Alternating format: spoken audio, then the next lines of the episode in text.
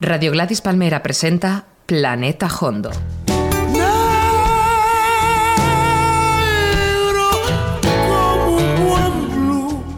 Música sin diminutivos. Planeta Hondo. Un programa de José Manuel Gómez Gufi.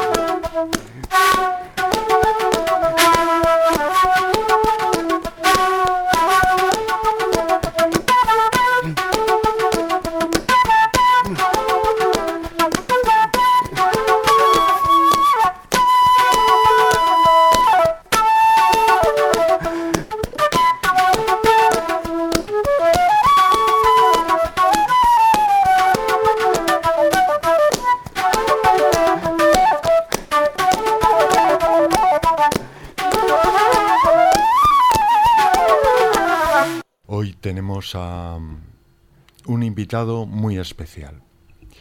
Se llama Jorge Pardo, es flautista y hasta aquí las presentaciones. Así me gustan, breve, breve, breve. Muy bien, muy bien. Pues nada, buenas tardes, buenas noches, buenos días. El- hay una cosa de los, de los flautistas que siempre imaginamos y es el flautista de Amelín. Sin embargo, a ti te pasa que aunque te sigue mucha gente, da la impresión de que eres tú el que vas persiguiendo, has estado los últimos 40 años persiguiendo músicas alrededor del mundo. Soy el, el- el antítesis de, de Jamelín. Oye, pues no está mal, sí, no, me, me gusta, me gusta eso, pero no, no, hay un poco de todo, ¿no?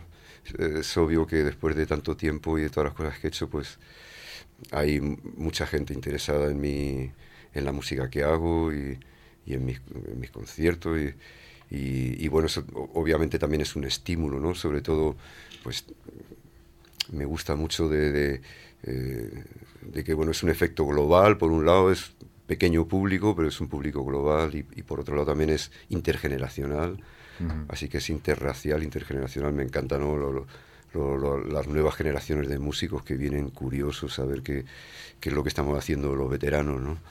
Y así que pero por otro lado, bien dices que sí que estoy yo también el que voy persiguiendo sombras por, por, por el mundo, ¿no? De sombras musicales. Pues sí, es verdad que, que también lo he hecho, así que sí, yo creo que hay un poco de todo. Yo hay, hay, hay días o noches, porque siguen siendo noches, en, en el Café Berlín y de pronto te das cuenta que ocurren las mismas cosas, quiero decir, las mismas sensaciones que ocurrían hace, por lo menos para mí, hace 30 años. El, ambiente que hay ahora en, el, clubs como el Berlín eh, tiene el mismo nivel de excitación musical de lo que ocurre en el escenario y de lo que le pasa a la gente que está viendo esos conciertos, que yo creo que, pues no sé, ¿cómo se llamaba aquel? El birimbao. Probablemente tus, tus oyentes no, no, tienen ni idea de lo que estás diciendo. Sí. Bueno, era, un- era un club de finales de los años 70 donde estaban Jean-Loup Ballet, El Gali, eh, Pues mira, pe- perdona que te interrumpa, sí, eh, eh, y, y y seguramente, yo que sé, en la época, vamos a fantasear, y en la época de Lope de Vega, cuando recorría esas calles del centro de Madrid y abría sus tabernas con sus, Ajá. con sus artistas, bien si fueran músicos o poetas o, o pequeños comediantes que amenizarían seguramente las noches madrileñas, como no puede ser de otra manera, porque Madrid no lo he inventado tú y yo, ¿eh? perdóname. Así que estaba inventado esto hace más tiempo, esto de la cervecita y salir a ver qué hay por ahí, tal y cual, y, divertirse con, con el arte, ¿no? que es de lo que se trata. Yo creo que eso viene de muy atrás. Así que las sensaciones, yo creo que, y si nos vamos a los romanos o a los tal, pues seguro que la música y, el, y la ceremonia que se crea en, esas situaciones donde, donde bueno, hay un ambiente para escuchar y para divertirse también, ¿no? Y para, para congeniar con las demás personas y tal, ¿no? Yo creo que eso, no sé si nos tendríamos que ir a los sumerios, a los Anunnakis o algo así. Y siempre hay un flautista por ahí. y siempre además una flauta, una flauta no te va a escapar, ¿no? Siempre hay una flauta y un tambor, ¿no? ¿por qué, ¿Por qué te hiciste flautista? Pues me hice flautista casi sin querer, por así decirlo, bueno... Eh, mi familia no es una familia de raigambre musical, buenos aficionados, pero, pero no cero contacto con el mundo del arte. En esa época de, del posfranquismo, acabando el franquismo, eh, donde las cosas estaban como estaban. Bueno, no hace falta que, retrate esos momentos, pero el caso es que, que, a mí me gustaba la música y bueno, pues la guitarra era el instrumento de, cualquier españolito de a pie, de manera que pues empecé tocando la guitarra, tenía una guitarrita y me juntaba en un parque, en el parque de ahí de Manuel Becerra, me juntaba con, pues con unos colegas, todos los colegas que iban eran mayores que yo, tocaban la guitarra mejor que yo y, y ligaban más que yo, claro, en consecuencia. Entonces yo pensé que algo tenía que cambiar.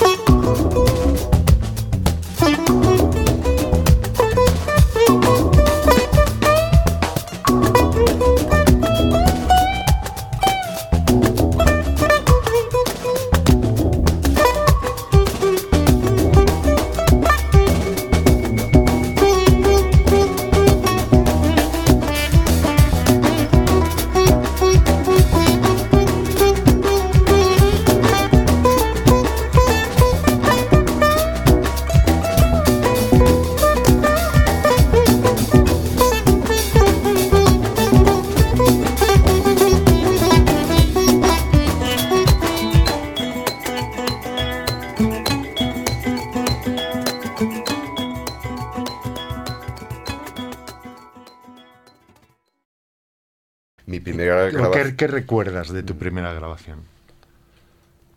Pues lo, que recuerdo es estar tocando, pues prácticamente en edad ilegal, yo creo, con 16 años en un club en Madrid que se llamaba Balboa.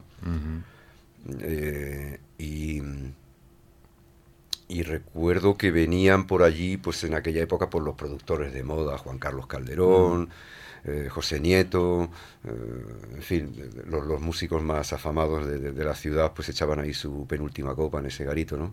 Y entonces una vez vino Johnny Galbao, que era un productor de moda en aquella época, que hizo pues muchos éxitos del pop, como, los pop tops, eh, no sé si hizo algo también de los Bravos, en fin, tenía un sonido como de moda, ¿no? Con las guitarras eléctricas, así, sonido underground, ¿no? Que se llamaba, ¿no?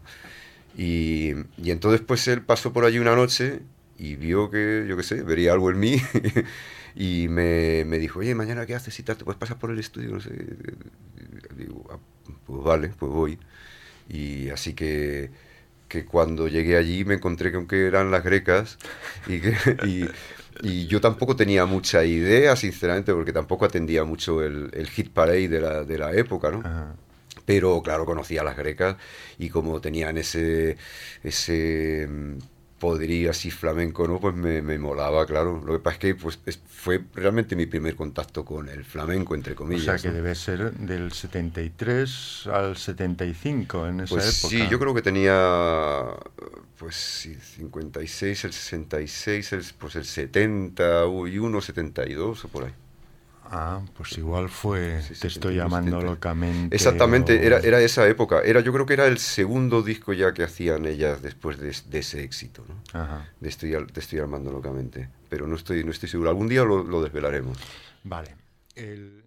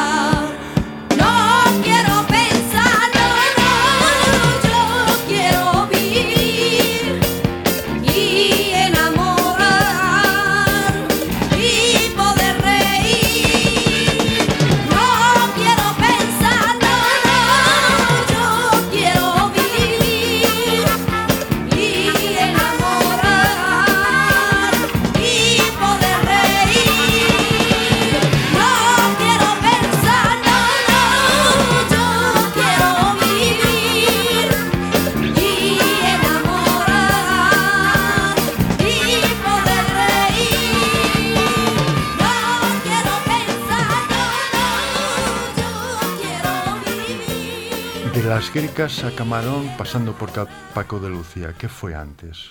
Paco.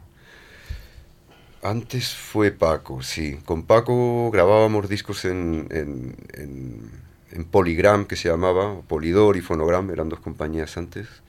Y entonces eh, grabábamos discos en la misma compañía, Dolores, un grupo que teníamos con Pedro Ruibla, mi hermano Jesús, en fin, una serie de gente de aquí, de, de Madrid. y, y, Paco también estaba ahí, Camarón también estaba en esa compañía, en la Philips. Y entonces, pues, pues un día en el estudio Paco nos invitó, mm, conocía, ya había escuchado algún disco nuestro, y nos invitó pues a una de sus grabaciones en, en, eh, Paco de Lucía interpreta Manuel de Falla. Y entonces ahí, oye, ¿os enrollaríais a ver qué pasa y tal? Probamos a ver qué ocurre, si nos gusta y tal. Ah, pues sí, claro que sí. Tal. Estuvimos ahí una tarde, hicimos los dos tracks que quedaron en el disco y y bueno, pues eh, fue sorprendente para todos, ¿no? Para nosotros, el primer contacto con un flamenco de verdad y, de la mano de quien, aunque hay que decirlo, Paco tampoco era en aquella época ni mucho menos claro lo que soy, pero ya gozaba de mucha popularidad por su éxito de Entre Dos Aguas. Y, y, por otro lado, pues también, pues, eh, pues bueno, pues accede también a un mundo de, un trabajo que pues, para nosotros no será difícil, ¿no? Así que, pues poquito tiempo después, unos días después, nos ofreció la primera gira. El, o sea, se grabó en, en una tarde. Una tarde. Una tarde de verano. Qué no, no, era verano o era invierno. Pero queda mejor. La, esa sensación de que de que es, se podía haber cambiado la historia, ¿no? O sea, quiero decir que la historia podía no haber ocurrido nada. Bueno, eso... eso, era inevitable. Somos, muy aficionados a eso. Eso es inevitable, es ah. inevitable. Eso yo creo que nos gusta mucho el culto a la persona, a los primeros los artistas, claro. Ah. O sea, porque yo, porque yo hice, porque yo fui el primero, porque tal y eh, primero porque estabas ahí y te sabías la canción. en fin, no, fuera de broma, eh, yo soy más de, En realidad es una generación de músicos y una inquietud, vamos a decirlo así, popular, más o menos eh, apoyada o no, pero sí hay te tienes que situar que estamos pues en el final del, franquismo y se vivía una época de efervescencia de todo el mundo queríamos saber qué pasaba fuera de España y recibíamos información, influencias y cosas, pero había una avidez, una curiosidad, una, un, espíritu común, voy a decir común en todas las ramas de, la, de, de la sociedad española, ¿no? De inventar cosas nuevas, intentar cosas nuevas, de tal, que si no hubiera sido Pepito hubiera sido Juanito, ¿no? afortunadamente eh, fue, fuimos, fue Paco y yo también estaba y tal, pero, pero vamos que, que quizá hubieran sido otros, yo qué sé. Bueno, volveremos a, a ese asunto.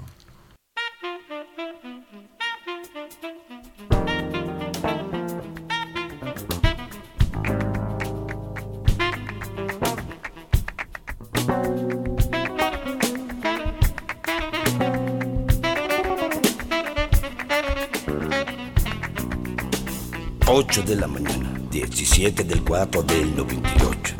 Hoy estoy un poquito confuso. Me siento triste. ¿Por qué? Ni tan siquiera soporto el ruido de la máquina del café, ni mucho menos el dejarlo de la leche. Sin quererlo, pero qué desagradable ese ruido. Y pienso que me gustaría invitar a esa vaquita, esa vaquita que ha echado su lechecita por la tetita a un cafelito con leche. Así soy yo. ¿Qué soy yo? Igual que tú. Un quilino del mundo. Un quilino. No te lo tomes para mal, ni para bien, ni lo dudes. Lo quieras o no lo quieras, eres inquilino.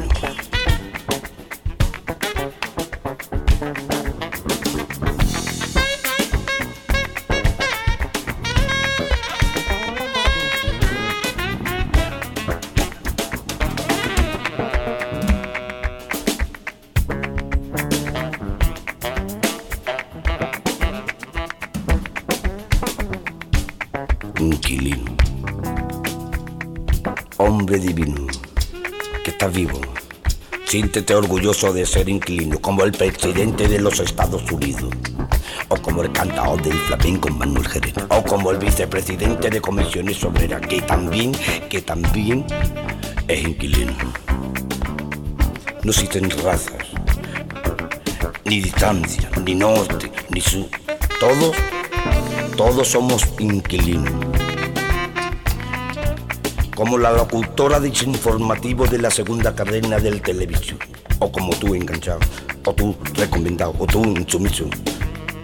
O tú ascensorista, o tú Antonio, tacita, coleccionista de sellos, nazareno, cajera del más porno. Todos, todos somos inquilinos. Seas cristiano o seas ateo, inquilino. Yo veo, yo veo una cosita, qué cosita. Si soy buen vecino, me quieren a mí hacer presidente de mi comunidad, ya bien, bien, Lo veo, que veo, una cosita, cosita. Una señorita muy señorita siempre gana, el coche siempre gana. ¿Eso qué? ¿Qué va a hacer? ¿Inquilina? ¿Y por qué? Consumidora de aspirina, que va por las esquinas, los gatos y las piras. Le dan los gatos, la espinita, la espinita, la espinita. Vecinita, vecinita, vecinita. Qué casita más bonita, qué casita.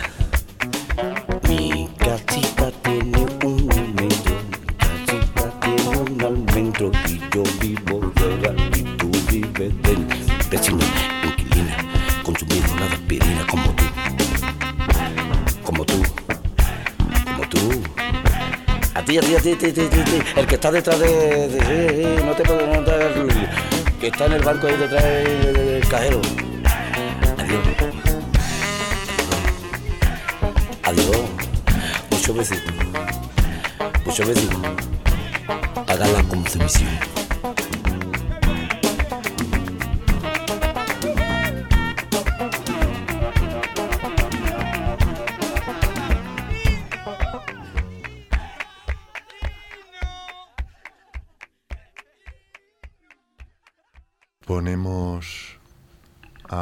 A Diego Carrasco y se nos va la conversación de Jerez a Etiopía.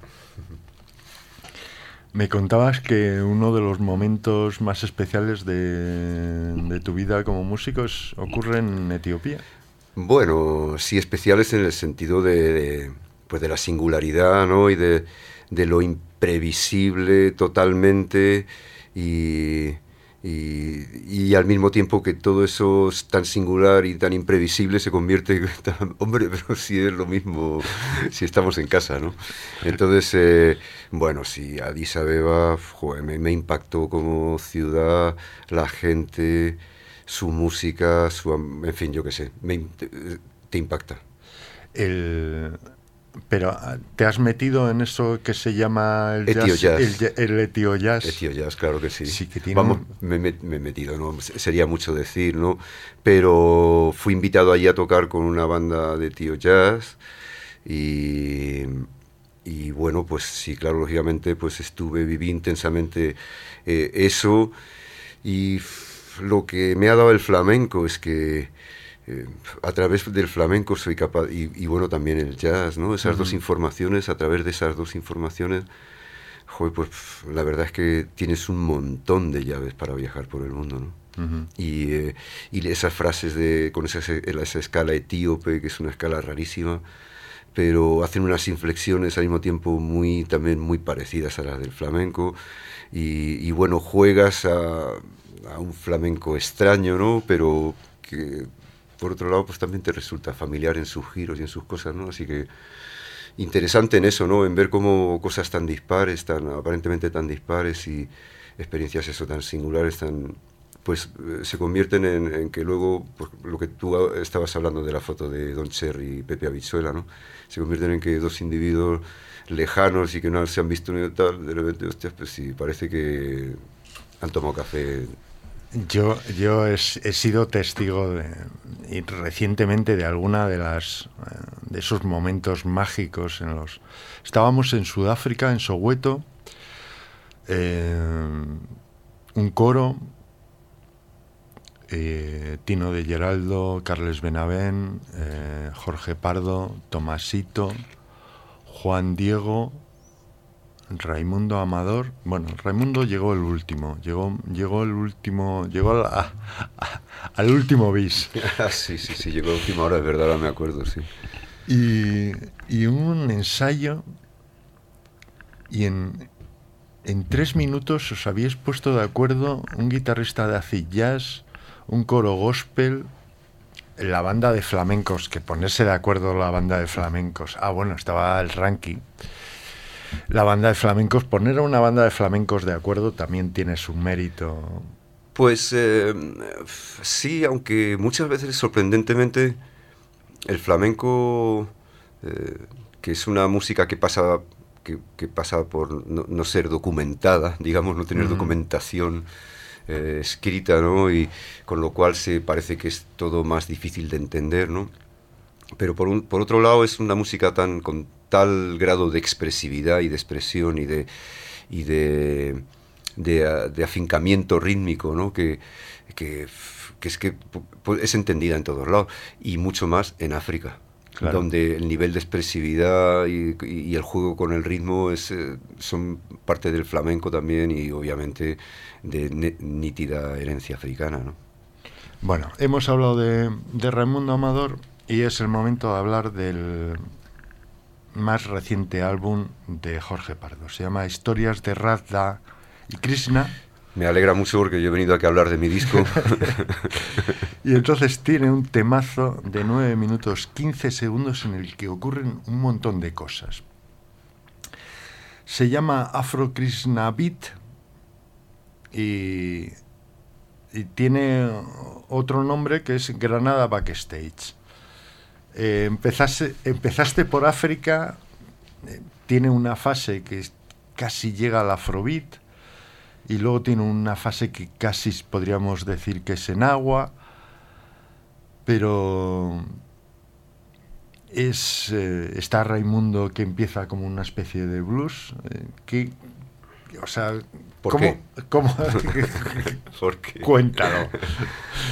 Pues ese tema lo hice lo hice para la misma reencarnación de, de Rada, que trabajaba en un pub en Granada y, y, estaba en un turno de tarde un poco aburrido y no sabía qué hacer. Entonces le digo, mira, te voy a hacer un temita para que te lo pases bien por la tarde. Eh, o sea que Rada es una camarera de, de un bar. Bueno, Vamos a dejarlo ahí. vale. Y he, dicho que es la reencarnación. De ah, vale, vale, vale, vale, vale. No, me, he metido en otra cosa. Y, bueno, el caso es que, que me... Que, bueno, las cosas luego tienen vida, saco un riff, eh, imagino una historia y, luego pues eh, la verdad es que la, con los músicos que cuento para que he contado para la grabación y concretamente en este tema pues me han ido dando la forma eh, más o menos. Yo, conjugar tantos músicos y en unas sesiones donde no hay una única sesión, sino que hay muchas sesiones ahí dentro, pues es bien difícil, ¿no? Pero, pero bueno, tienes, eh, te vas metiendo en la historia del tema y una cosa te va llevando a la otra, una cosa te va llevando a la otra y es cuestión un poco de tiempo, de un pequeño desarrollo y, y sale una, una cosa así como ese tema. Vale, afortunadamente lo hemos conseguido explicar más corto que el tema.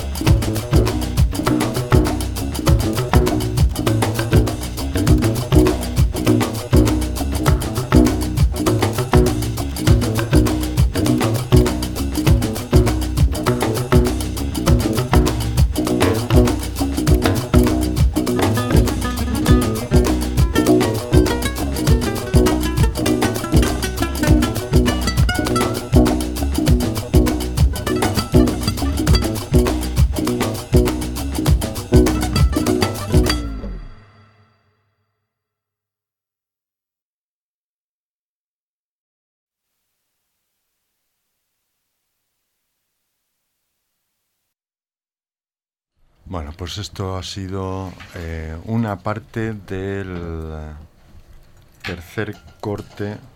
Me he puesto las gafas de no mirar. Afro Krishna Beat, Granada Backstage. Y creo que hemos escuchado la tercera parte. Eh, me contabas que escogiste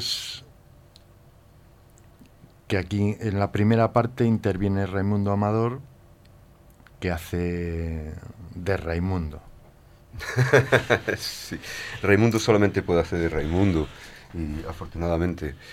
Y, sí, bueno, pues eh, eh, aunque insisto, las, muchas veces las sesiones las hacemos por separado, pero yo que sé, nos conocemos tanto que parece que lo que él va, lo que él me manda que está tocado, pues no hay casi ni que tocarlo, ¿no? Y, y, eso, pues respeto mucho las interpretaciones de cada uno y bueno, en este caso pues me hizo cambiar algunos, algunos arreglos que tenía previsto para, para el tema, pero su nueva forma me gusta más que la forma que tenía antes, así que de eso se trata. Hay un,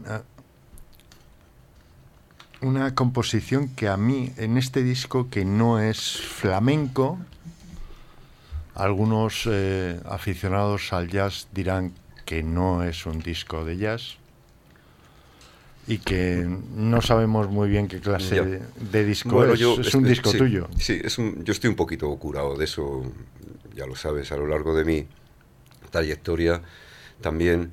Ahora, digamos, se acepta como como flamenco, por así decirlo, los discos que hacía con nuevos medios en el 92, las cigarras son quizás sordas o velocidad de usino, pero recuerdo, te puedo traer varias eh, críticas en las cuales pues aquello no era nada. Pues bueno, pues estoy en, la misma posición de partida de salida. Vale, entonces en esta composición eh, que es eh, una razón, Hércules Heartbeat. De pronto aparece a los Supreme. Eh, no por bulerías, que ya que será Coltrane, pero con algún deje o alguna deformidad flamenca. Sí. no sé, mira, no sé si coger la puerta del estudio y salir ahora mismo por ahí, ofenderme o, bueno, reírme. Me encanta, ¿no? Me encanta lo que dices porque, porque bueno, eh,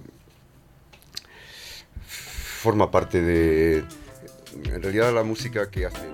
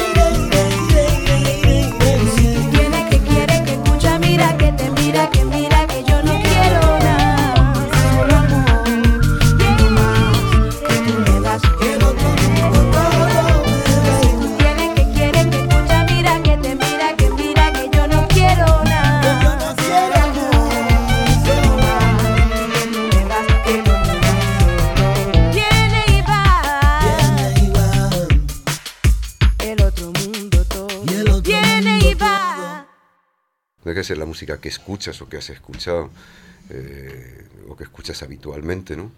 Eh, así que, eh, pues aparecen cosas como una frase de Coltrane o alguna frase del Talega o ritmos de los locales nocturnos a los que voy o en fin, todo ese tipo de, de- de, digamos, es una estética en ese sentido, lo reconozco un poco eh, densa en el, en el sentido de que abarca muchas cosas. Estábamos hablando hace poco de, de Raimundo y su blues, ¿no? Y, y- y, pues también está ahí dentro, ¿no? Hay música en náhuatl ahí dentro también, hay eh, Gembri, eh, en fin, yo qué sé, es que pff, hay de todo, ¿no? Yo para mí no deja de ser nada más que, ni más ni menos que una fantasía, por así decirlo, de, de lo que yo, del mundo en el que vivo, ¿no? Y, del mundo que me rodea y, también lo que llevo dentro, ¿no? A través del, del- del tiempo, ¿no? Así que obviamente pues no es flamenco, no puedo decir que sea un disco flamenco, pero hay un montón de frases flamencas ahí dentro también. Por ejemplo, las que las que suenan en Pestañica en la Solana. ¿Qué, qué es Pestañica en la Solana? ¿Qué- o sea, tiene, tiene ritmo porque tiene duende, tiene... Tú estás decidido a que yo descubra aquí todos mis secretos, ¿no? eh, eh, tú, tú sabrás. Pues mira, pestañica, una pestañica en Granada se dice a una sistecica, ¿Ah, sí? corta. sí. Y la solana, pues, la solana. Ya. Así que... sí, Bueno, pues, eso. es lo que hay.